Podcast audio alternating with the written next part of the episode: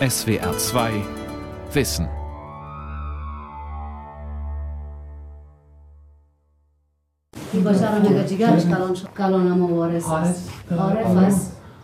Eine fast leere Wohnung in einem grauen Plattenbau vor den Toren Kabuls. Kahle Räume, keine Bilder an den Wänden. Der Teppich, auf den Nassimas vier Kinder starren, ist alles, was sie an ihr altes Leben erinnert. Während des Interviews mit ihrer Mutter hören Naima, Haris, Arif und Sabsina stumm zu. Weder fließen Tränen, noch huschen irgendwelche Regungen über ihre Gesichter. Die Kinder, die älteste ist 14, der jüngste sieben Jahre alt, sitzen einfach nur da, während Nassima erzählt.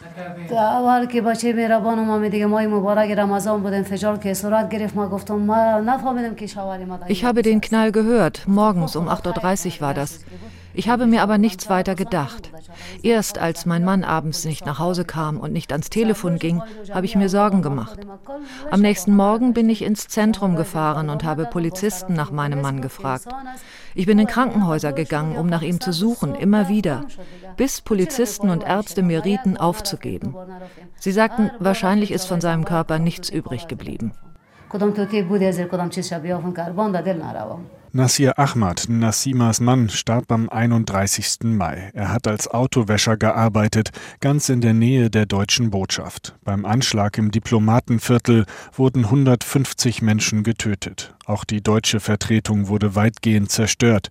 Die Explosion war so heftig, dass von vielen Opfern tatsächlich nichts mehr übrig geblieben ist.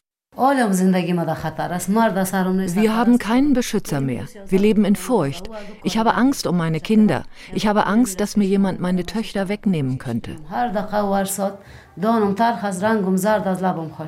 Nassimas Angst ist begründet. Nassir Ahmads Tod bedeutet für die Familie auch, dass sie kein Einkommen mehr hat. Nassima konnte die 200 Dollar Monatsmiete für die Wohnung in der Nähe des Flughafens nicht aufbringen. Das war schon Nassir Ahmad mit seinem 10-Dollar-Einkommen am Tag schwer gefallen. Die Mieten in Kabul sind selbst für einfachste Wohnungen extrem hoch, weil der Wohnraum knapp und die Stadt voller Kriegsflüchtlinge und Menschen ist, die lange in den Nachbarländern oder in Europa gelebt haben und von dort aus herausgedrängt wurden entweder abgeschoben oder, wie in Iran und Pakistan, unerwünscht und so lange schikaniert, bis sie selbst ihre Sachen packten. Allein seit 2016 kamen aus Pakistan und dem Iran mehr als eine Million Afghanen. Viele gingen nach Kabul. Sie leben dort zum Teil unter unwürdigen Verhältnissen. Die Bevölkerung der afghanischen Hauptstadt hat sich seit 2001 mindestens vervierfacht. Nassima war froh, dass die Familie überhaupt eine Wohnung hatte, auch wenn sie teuer war. Aber jetzt ohne ihren Ehemann ist Nassima dem erbarmungslosen Kampf um Wohnraum schutzlos ausgeliefert. Drei Monate nach dem Anschlag sagte unser Vermieter, wenn er nicht bald die ausstehende Miete zahlt, nehme ich die älteste Tochter als Pfand. Überprüfen lässt sich die Geschichte nicht. Sie ist allerdings nicht ungewöhnlich. Es gibt Familien, die ihre Töchter verkaufen müssen, weil sie kein Geld mehr haben und Geldverleiher die Mädchen als Pfand einfordern. Das ist illegal, aber zur Polizei zu gehen, ohne Ehemann, ohne Geld, das war für Nassima keine Option. Sie hat stattdessen ihre Kinder genommen und ist, so schnell es ging, umgezogen, weiter raus aus Kabul. Jetzt beträgt die Miete 120 Dollar im Monat. Wie Nassima das zahlen soll, weiß sie allerdings auch nicht. Nassima steht kurz auf. Sie holt eine kleine weiße Plastikbox, öffnet sie und zeigt die Pillen, die sie täglich einnimmt. Das Medikament heißt Alprazolam und soll gegen Panikattacken helfen. Verwandte in Kabul hat Nassima nicht mehr. Ihre Eltern seien im Bürgerkrieg in den 90er Jahren gestorben, erzählt sie. Die Angehörigen ihres Mannes lebten in der Provinz Gor, weit weg von Kabul. Jeden Tag, das bestätigen auch Nachbarn, geht Nassima durch die Nachbarschaft auf der Suche nach Arbeit. Wäsche waschen, putzen, Müll sammeln und weiterverkaufen. Irgendetwas, was Einkommen bringt. Ich würde auch meine Kinder rausschicken, damit sie Plastikmüll verkaufen oder sowas. Aber meine Furcht ist zu groß, dass ihnen etwas passiert. Durch einen Anschlag. Immer diese Angst. Ich will weg hier. Im Jahr 2017 gab es allein in Kabul 15 schwere Anschläge und eine noch viel höhere Zahl an Zwischenfällen, die es nicht in die westlichen Nachrichtensendungen geschafft haben. In den ersten sechs Monaten des letzten Jahres wurden nach Angaben der Vereinten Nationen allein in der Hauptstadt mehr als 1000 Zivilisten getötet oder verletzt. Angehörige wie Nassima und ihre vier Kinder, die nach solchen Attacken ohne jedes soziale Netz, ohne jegliche Hilfe dastehen, tauchen in den Statistiken nicht auf.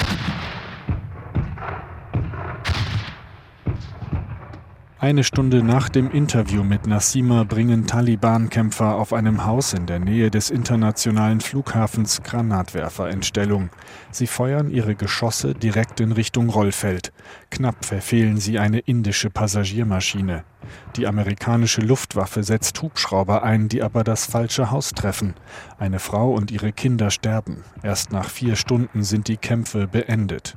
Große Schlagzeilen macht dieser Zwischenfall nicht, obwohl er die Lebensader Kabuls traf. Since last year at least, it is since the uh Seit die NATO-Kampftruppen 2014 abgezogen sind und wir seitdem eine neue Regierung erhalten haben, hat sich die Lage immer weiter verschlechtert. Nicht nur in Kabul.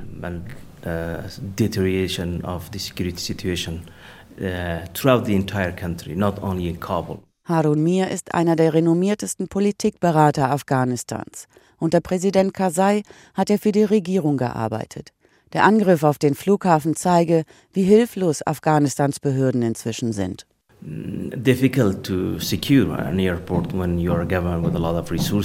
Es ist nicht so schwierig, einen Flughafen zu sichern.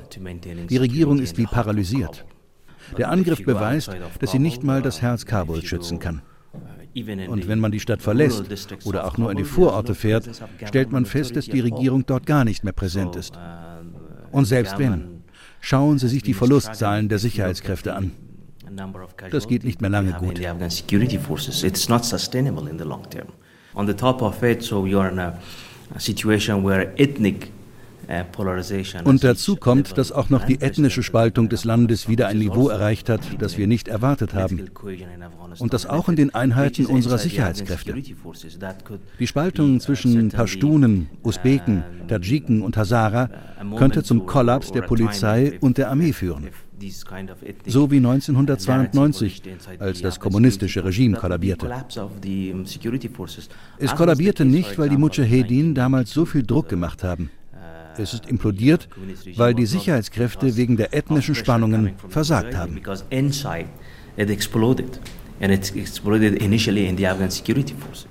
Harun Mir empfängt in einem großen Wohnhaus im schicken Stadtteil Kala-e Fatullah. Draußen vor der Tür bauen schiitische Gläubige gerade Teestände auf.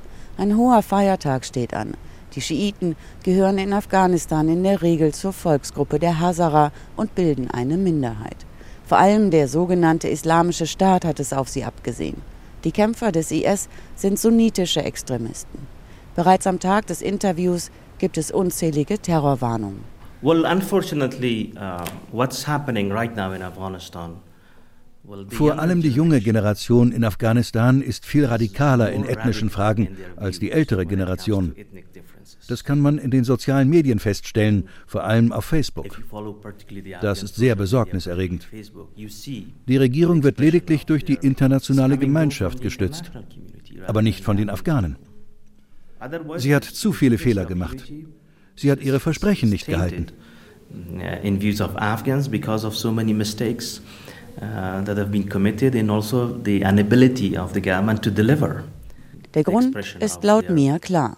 Es gibt zu tiefe Gräben innerhalb der Regierung. Take the example of President Ghani and Nehmen Sie den Streit zwischen dem Präsidenten Ghani und dem Gouverneur Atta in Nordafghanistan, wo auch Deutschland Soldaten stationiert hat. Nehmen Sie den offenen Bruch zwischen dem Präsidenten und dem Vizepräsidenten Dostum, der jetzt in der Türkei lebt. Den Streit zwischen dem Präsidenten und seinem Regierungsgeschäftsführer. Ein offener Kampf um Macht und Ressourcen. Das macht den Staatsaufbau unmöglich.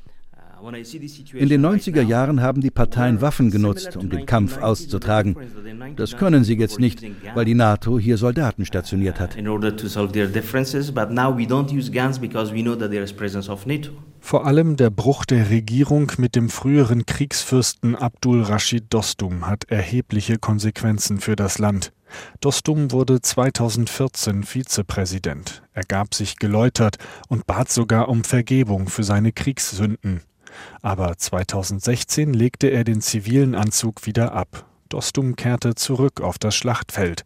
Er kämpfte mit seinen Milizen in Nordafghanistan gegen Taliban-Einheiten. Ebenfalls vor einem Jahr sollen seine Männer einen politischen Widersacher entführt, gefoltert und vergewaltigt haben. Eine Anklage stand im Raum, aber Dostum zeigte sich uneinsichtig und verschanzte sich mit seiner Miliz in seiner Villa mitten in Kabul. Nach einigen Wochen flog er in die Türkei, angeblich aus medizinischen Gründen. Im vergangenen Sommer wollte der Vizepräsident zurückkehren. Dostums Verbündeter Mohammed Atta, Gouverneur der Provinz Balk, wartete mit etwa 1000 Anhängern am Flughafen der Provinzhauptstadt Masai Sharif auf Dostum. Doch die Regierung in Kabul wusste nichts von Dostums Rückkehr. Erst als Dostum schon im Anflug war, schöpfte die Regierung Verdacht und verweigerte mit Hilfe der NATO die Landeerlaubnis. Die NATO hat das Kommando am Flughafen in Masai Sharif. Die deutsche Bundeswehr betreibt dort ihr Feldlager. Dostum flog schließlich nach Turkmenistan. Diese Episode lässt für Harun Mir nur einen Schluss zu. Ohne die NATO-Präsenz hier würde die Regierung keinen einzigen Tag überleben. Zwei Tage nach dem Interview mit Harun Mir jagt sich in seiner direkten Nachbarschaft ein Selbstmordattentäter in die Luft. Er wollte Schiiten treffen, die in Kala e Fatullah zu Ehren ihres Märtyrers Hussein Tee an Passanten verteilt hatten. Sechs Menschen werden getötet. Die Lage in Afghanistan lässt sich auch in Zahlen ablesen. Sie stammen aus dem Bericht des Beauftragten der US-Regierung, der die Verwendung amerikanischer Hilfsgüter und Steuergelder in Afghanistan beobachtet. Im Juli 2017 stellte der Beauftragte fest, dass die afghanische Regierung nur 23,8 Prozent aller Distrikte des Landes kontrolliert, darunter die Hauptstadt Kabul. Drei Monate später, im Oktober, waren es nur noch 18 Prozent der Distrikte. Die anderen sind rechtsloser Raum, Kampfgebiet oder in der Hand der Extremisten. Dazu zählen neben den Taliban auch Gruppen, die dem sogenannten Islamischen Staat die Treue geschworen haben. Die Verlustzahlen der Armee und der afghanischen Polizei sind inzwischen Verschlusssache. Aber es ist ein offenes Geheimnis, dass es um die Moral vieler Einheiten nicht gut steht. 2016 wurden mehr als 18.000 Polizisten und Soldaten getötet oder verwundet. Eigentlich in Deutschland, ich vermisse viel zu viel.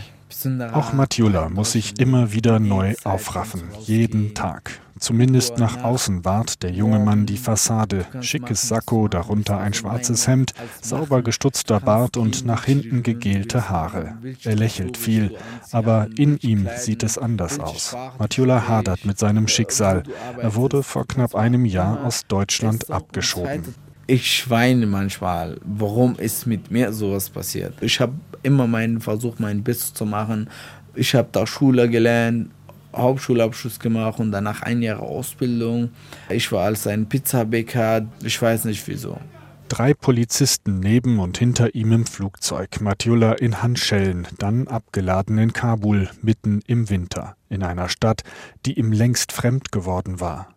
Der 22-Jährige hatte in Deutschland Miete, Steuern und Sozialversicherungsbeiträge gezahlt. Sieben Jahre lang hat Matjula in Hessen gelebt. Er war kein Straftäter, sondern integriert und er kann das belegen. Aber in Kabul will ihm das niemand glauben. Jeder fragt dir, erzähl mir, was du da scheiße gebaut hast. Du musst jeden Tag was von dem erklären. Hier, ich habe nichts gemacht, ich habe Schule, ich habe das, das. Ja, das nervt wirklich. Während des letzten Interviews mit Matjula im Februar, kurz nach seiner Ankunft in Kabul, war er noch völlig orientierungslos. Matjula hatte keine Ahnung, wie er ein neues Leben in Afghanistan beginnen sollte. Inzwischen kennt er Leute in der Stadt, er hat Freundschaften geschlossen, aber trotzdem lässt ihn die Frage nach dem Warum einfach nicht los. Yes, we, we remain in contact with voluntary returnees for at least six months after their return. Massoud Ahmadi hat die Ratlosigkeit, die auch Matiola immer wieder ergreift, bei vielen Abgeschobenen beobachtet. Ahmadi arbeitet bei der Internationalen Organisation für Migration, kurz IOM, einem Ableger der Vereinten Nationen. Ahmadi und seine Kollegen leisten Nothilfe für Abgeschobene. Sie organisieren ein Zimmer für die ersten Nächte in Kabul und den Weitertransport in ihre Heimatprovinzen. Wir sehen ganz klar, dass Abgeschobene dieses Stigma haben, weil sie es nicht geschafft haben. Sie sind mental nicht auf das Leben Leben hier vorbereitet. Diese Enttäuschung ist ihnen anzusehen. Ihre Gesichter sprechen für sich. Zu dem Gefühl der Scham kommt die Angst vor dem Krieg, vor den Anschlägen. Wie selbstverständlich zeigt auch Massoud Ahmadi vor dem Interview kurz den Weg zum Bunker. Man wisse ja nie, selbst auf dem schwer bewachten Gelände einer internationalen Organisation. Die Lage kann sich in jeder Minute ändern. Heute scheint alles gut und sicher und morgen passiert's dann. Es ist einfach schwer vorherzusagen. Volatil nennen die Vereinten Nationen eine solche Lage. Das Wort sicher verwenden sie nicht. Ich habe gesagt, hallo, bleibst du noch heute? Die Anschläge und vor allem die ausufernde Kriminalität sind ein Problem auch für Arash Alekusai. Er wurde im Februar aus Deutschland ausgeflogen. Arash zählt ebenfalls zu denen, die sich in Deutschland nichts haben zu Schulden kommen lassen. Zwar erweckt die Bundesregierung den Eindruck, sie habe bisher vor allem Straftäter abgeschoben, aber selbst Bundesinnenminister de Maizière musste einräumen, dass nur etwa ein Drittel der abgeschobenen Straftäter waren. In Araschs Fall hatte sich seine Berufsschullehrerin aus Nürnberg für den jungen Afghanen eingesetzt, mit einem offenen Brief an die Bundesregierung. Es hat nichts gebracht. Arash musste gehen. In Kabul fühlt er sich fremd und nicht sicher. Immer habe ich Angst. Du kannst zum Beispiel bis 16 Uhr draußen bleiben. Danach kannst du nicht. Immer zu Hause, immer zu Hause, immer zu Hause. Man wird krank. Arash lebt wieder mit seinen Eltern in Kabul. Er war fünf Jahre lang in Deutschland. Er hat die Schule besucht und ein Berufsintegrationsjahr abgeschlossen. Seine Eltern wollten nachkommen. Sie hatten es bis in die Türkei geschafft. Dann wurde Arash aus Deutschland abgeschoben. Im Frühjahr dann kehrten auch die Eltern zurück nach Afghanistan. Das Haus hatten sie vor ihrer Ausreise verkauft, um die Schlepper zu bezahlen. Jetzt wohnt die Familie zur Miete. Arash hat eine Verlobte in Nürnberg. Beim Standesamt liegen bereits die Anträge für die Eheschließung. Das sei seine einzige Chance, nach Deutschland zurückzukehren, sagt Arash. Aber die Überprüfung der afghanischen Dokumente könnte sich hinziehen. Die Stadt Nürnberg hatte die Unterlagen Mitte Mai nach Kabul geschickt zur deutschen Botschaft. Ende Mai wurde das Botschaftsgebäude jedoch bei einem Anschlag zerstört. Seitdem ist die deutsche Vertretung nur noch eingeschränkt arbeitsfähig. Egal, ob du morgen läufst oder Nacht gehst, irgendwo, wo du hingehst, ob wieder mit deinen Frauen gehst irgendwo hin oder mit deinen Kindern oder mit deinen Matjula will auch nach Deutschland zurück. Er weiß aber nicht wie. Geld für eine neue Flucht hat er nicht. Er will auch nicht noch einmal eine solche beschwerliche Reise antreten. 2010 hatte er auf dem Weg nach Europa derart traumatische Erfahrungen gemacht, dass das Uniklinikum Frankfurt ihm eine schwere Depression attestierte. Derzeit teilt sich Matjula am Stadtrand von Kabul ein Zimmer mit seinen vier Geschwistern. Ein Onkel hat sie aufgenommen. Die Eltern sind tot. Matjula hat sich inzwischen eine Aufgabe gesucht. Er hilft anderen Abgeschobenen und Rückkehrern. Matjula redet mit ihnen über das Gefühl, versagt zu haben und nicht zu wissen, wie es weitergeht. So hilft er ein wenig auch sich selbst. Andere Abgeschobene haben dagegen längst versucht, das Land wieder zu verlassen. Die Fluchtbewegung gibt es immer noch, obwohl nicht im gleichen Ausmaß wie 2015. So drückt es auch Harun Mir, der Politikberater, aus. Präsident Ghani kann jederzeit nach Amerika zurückkehren. Regierungsgeschäftsführer Abdullah Abdullah hat Familie in Indien. Was ist das für ein Signal? Die Leute fragen sich, warum sie bleiben sollen, wenn sie davon ausgehen müssen, dass die Spitze des Landes nicht bleiben wird. Es ist eine Art Tradition in Afghanistan, dass wir, sobald wir die Lage als hoffnungslos bewerten, aus dem Land flüchten. Und um diese Tradition zu durchbrechen, müssen wir Hoffnung bieten, den Menschen einen Weg weisen, der ihnen sagt, dass die Zukunft etwas Besseres zu bieten hat als die Gegenwart. Schaffen wir das nicht, bleibt das ein Problem. Es gibt durchaus Hoffnung in Afghanistan. Ich habe hier in den 90er Jahren gelebt. Heute ist die Lage viel besser. Aber diese Erfolge sind umkehrbar. Sie sind noch nicht nachhaltig. Wir müssen es schaffen, für diese Nachhaltigkeit zu sorgen, damit Afghanistan nicht mehr abhängig ist von ausländischer Militärhilfe und ausländischem Geld. Derzeit steigt die Gefahr, dass wir es nicht schaffen. Dabei gibt es auch in Afghanistan junge Hoffnungsträger, zum Beispiel an der berühmten Darul-Aman-Straße, die direkt auf den alten, zerstörten Königspalast zuläuft. Hinter hohen, dicken Mauern, die nur durch neu errichtete und schwer gesicherte Kontrollposten unterbrochen sind, liegt der parkähnliche Campus der amerikanischen Universität. Im August 2016 wurde diese wohl renommierteste Hochschule Afghanistans Schauplatz eines Massakers. Bewaffneten Männern gelang es, die Klassenräume zu stürmen. Sie schossen wahllos auf Lehrende und Studierende. Die Sicherheitskräfte hatten die Lage erst nach zehn Stunden unter Kontrolle. Bis dahin waren 20 Menschen tot und mehr als 50 schwer verletzt. Einer der Angreifer öffnete die Tür. Ich wusste, dass er uns erschießen würde. Ich wollte aus dem Fenster im zweiten Stock springen, aber dann warf er eine Handgranate und ich flog aus dem Fenster. It was uh, one of the night or moment of my life. Dieser Tag hat mich total verändert. Ich bin seitdem ein anderer Mensch. Ich kann einfach meinen Freund Zubeir nicht vergessen. Ich sehe ihn noch niedergehen, wie er am Boden ins Gras griff. Ich sagte ihm, Zubeir, komm, wir schaffen es. Aber er antwortete nicht mehr. And I tried to tap him like, Zubair, we're, uh, we're good, we can make it. And he never replied to me. Mohammed und Rahmatullah können sich an jedes Detail des Angriffs erinnern. Es gibt ein Foto, das in Afghanistan berühmt wurde. Es zeigt Mohammed auf einer Liege. Die Ärzte bereiten eine Notoperation vor.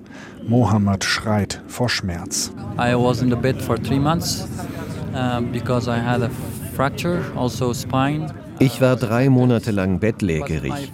Kopf und Wirbelsäule waren verletzt. Ich bekam Hilfe durch die Universität. Ich bin nach Indien gereist. Die Ärzte dort stellten fest, dass durch den Sturz auch ein Knochen am Ohr gebrochen war. Das hat mein Sehen beeinflusst. Ich hatte Kopfschmerzen. Ich kann mich immer noch nicht konzentrieren und nach unten schauen. Rahmatullah wurde von drei Kugeln getroffen. Weil die Universität gut vernetzt ist, konnte der 25-jährige Schwerverletzte in Berlin behandelt werden. Ich musste bisher 14 Mal operiert werden. Ich habe neun Monate gebraucht, um mich halbwegs zu erholen. Es ist immer noch hart. Zwei Drittel meines Unterschenkelknochens mussten ersetzt werden. Das haben die Ärzte im Bundeswehrkrankenhaus in Berlin geschafft. Es sah so aus, dass das Bein amputiert werden müsste, aber ich laufe jetzt wieder. Es ist unglaublich. I might lose the whole leg, but thank God I'm walking without crutches. I, I just want to tell people like those who attacked the university that ich möchte den Angreifern nur sagen, Ihr habt Zubair getötet. Hier hat niemand versucht, mich zum Christentum oder Judentum zu bekehren oder politisch zu beeinflussen. Ich stamme aus einer sehr konservativen Familie. Ich sehe nichts, was diesen Angriff rechtfertigt. Das schmerzt. Beide, Rahmatullah und Mohammed, sind zurück auf dem Campus. Die Universität hat im März wieder eröffnet mit viel stärkeren Sicherheitsmaßnahmen als zuvor. Mohammed belegt wegen seiner ewigen Kopfschmerzen noch keine Kurse. Für ihn geht es darum, überhaupt wieder an der Universität zu sein. Ich will meinen Optimismus nicht aufgeben. Ich habe eigentlich gute Aussichten, eine Perspektive hier in meinem Land. Ich habe keine Angst. Ich wäre auch zurückgekommen, wenn ich nicht mehr hätte laufen können. Bildung ist die Antwort, nicht Granaten und Feuer. I knew education is answer, not the grenades and the fire. Mohammed hatte vor dem Anschlag neben seinem Studium Start-up-Firmen gegründet. Ein Unternehmen hat Kartoffelchips hergestellt, dann folgte eine Logistikfirma. Aber nach dem Angriff auf seine Universität konnte er sich um nichts mehr kümmern. Er konnte den Behörden keine Bilanzen mehr schicken und auch keine Rechnungen mehr begleichen. So, when it comes to terrorism and die Terroristen haben nicht nur meine Gesundheit genommen, sondern auch meine Freiheit, meine Firmen. Mohammed will es noch einmal versuchen, nächstes Jahr vielleicht. Er will auch das Wirtschaftsstudium so rasch wie möglich beenden. In fünf Jahren, sagt er, könnte er es schaffen, ins Parlament einzuziehen. Er wolle Geschichte schreiben. Nur eines will Mohammed nicht, seine Heimat verlassen. Als ich drei Monate im Bett liegen musste, habe ich mich gefragt, was ich eigentlich noch in Afghanistan mache. Woanders wäre ich schon viel weiter und in Sicherheit. Für die meisten Flüchtlinge ist es ähnlich. Sie sind vom Krieg, von den Anschlägen oder von der schlechten Wirtschaftslage direkt betroffen. Der Druck ist also hoch. Aber viele gut Ausgebildete haben diesen Druck nicht. Sie gehen trotzdem, weil ihre Verwandten, die schon zum Beispiel in Deutschland sind, ihnen schöne Fotos schicken. Sie laufen weg, weil sie nicht stark genug sind. Sonst würden sie hier für ein besseres Leben kämpfen und ihr Land aufbauen. Ich bin von diesen Leuten enttäuscht, aber ich verurteile sie nicht. Ich wollte ja auch gehen, irgendwohin, wo ich keine Waffen mehr sehe. Auch Rahmatullah, der zustimmend nickt, als Mohammed redet, will bleiben.